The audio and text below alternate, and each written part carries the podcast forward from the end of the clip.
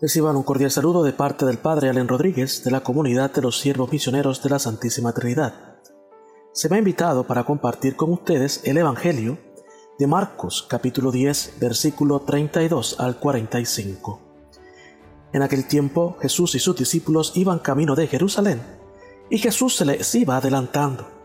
Los discípulos estaban sorprendidos y la gente que lo seguía tenía miedo. Él se llevó aparte otra vez a los doce y se puso a decirles lo que iba a suceder.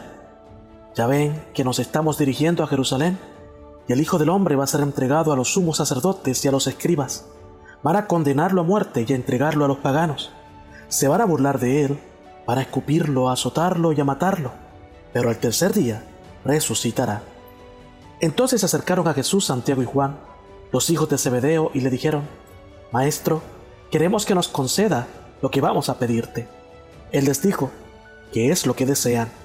Le respondieron, concede que nos sentemos, uno a tu derecha y otro a tu izquierda, cuando estés en tu gloria.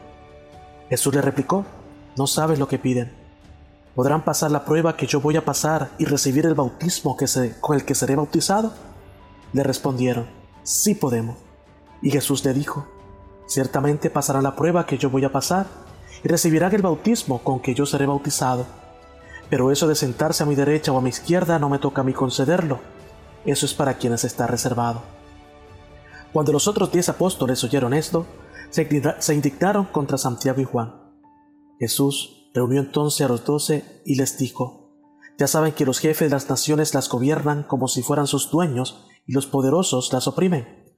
Pero no debe ser así entre ustedes. Al contrario, el que quiera ser grande entre ustedes, que sea su servidor, y el que quiera ser el primero que sea el esclavo de todos, así como el Hijo del Hombre, que no ha venido a que los sirvan, sino a servir y a dar su vida por la redención de todos. Hermanos, hermanas, lo proclamado es palabra del Señor. Gloria a ti, Señor Jesús. Hoy Jesucristo, nuestro Maestro, nos da una gran lección de vida. Al subir a Jerusalén significa que Él está asumiendo la consecuencia de todo su ministerio. El ministerio de Jesús es un ministerio de poder demostrar el rostro de Dios Padre, que Dios es amor. Y la forma en la que Jesús lo puso en práctica fue sirviendo. Jesús convirtió toda su obra en un servicio. Al ir a Jerusalén, Jesús sabe que va a morir. Pero si la consecuencia de dar amor, si la consecuencia de dar frutos de esta muestra del amor de Dios Padre es la muerte, Jesús la acepta con total responsabilidad. En este camino, Jesús le va explicando el porqué de su muerte.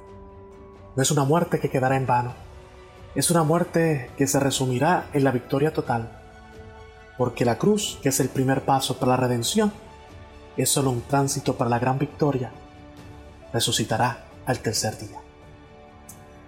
Dos de estos discípulos entienden que Jesús está en su gran tránsito hacia la gloria, pero se enfocan en algo erróneo.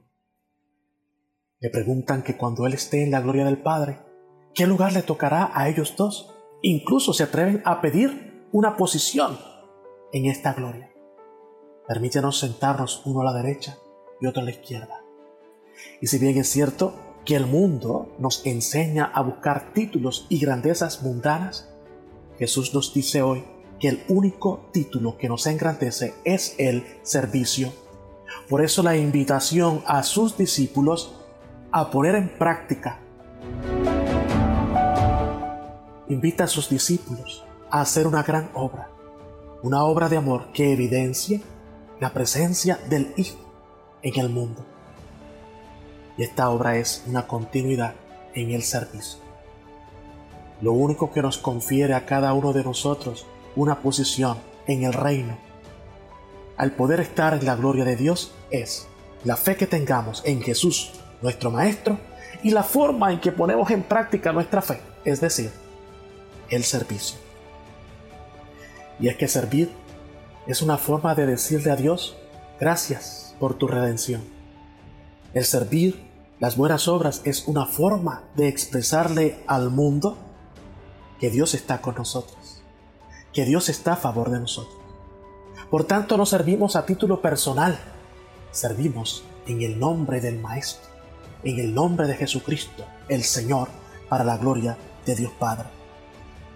Servidor de los hermanos es el único título que reconoce el Señor. Es un título que nos da honra. Incluso es el que nos da una posición en el reino de los cielos. La felicidad y la paz no es una promesa solamente de la vida eterna. Es una realidad que se puede empezar a vivir acá en la vida terrena, que la podemos tocar en este mundo. Hay muchas personas que nos han servido de ejemplo y modelo para nosotros saber que es posible poner en práctica una buena obra en favor del reino de Dios. De hecho, hoy celebramos la fiesta de San Felipe Neri, a quien se le conoció como el apóstol de Roma. Durante 40 años, San Felipe fue el mejor catequista de esta ciudad y con su enseñanza logró transformarla. Tuvo un apostolado activo, visitaba hospitales, cada rincón del pueblo. Lo importante para él era en cualquier lugar proclamar y exhortar a cada persona a servir a Dios. Esa es nuestra recompensa. La satisfacción de poder dar y no solo recibir.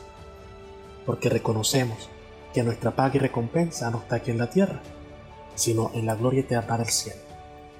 Pero podemos empezar a vivir en el más acá lo que nos espera en el más allá, a través de las buenas obras y la fe en ese que nos va a dar la recompensa en la vida eterna. Que nos bendiga el Padre, el Hijo y el Espíritu Santo. Amén.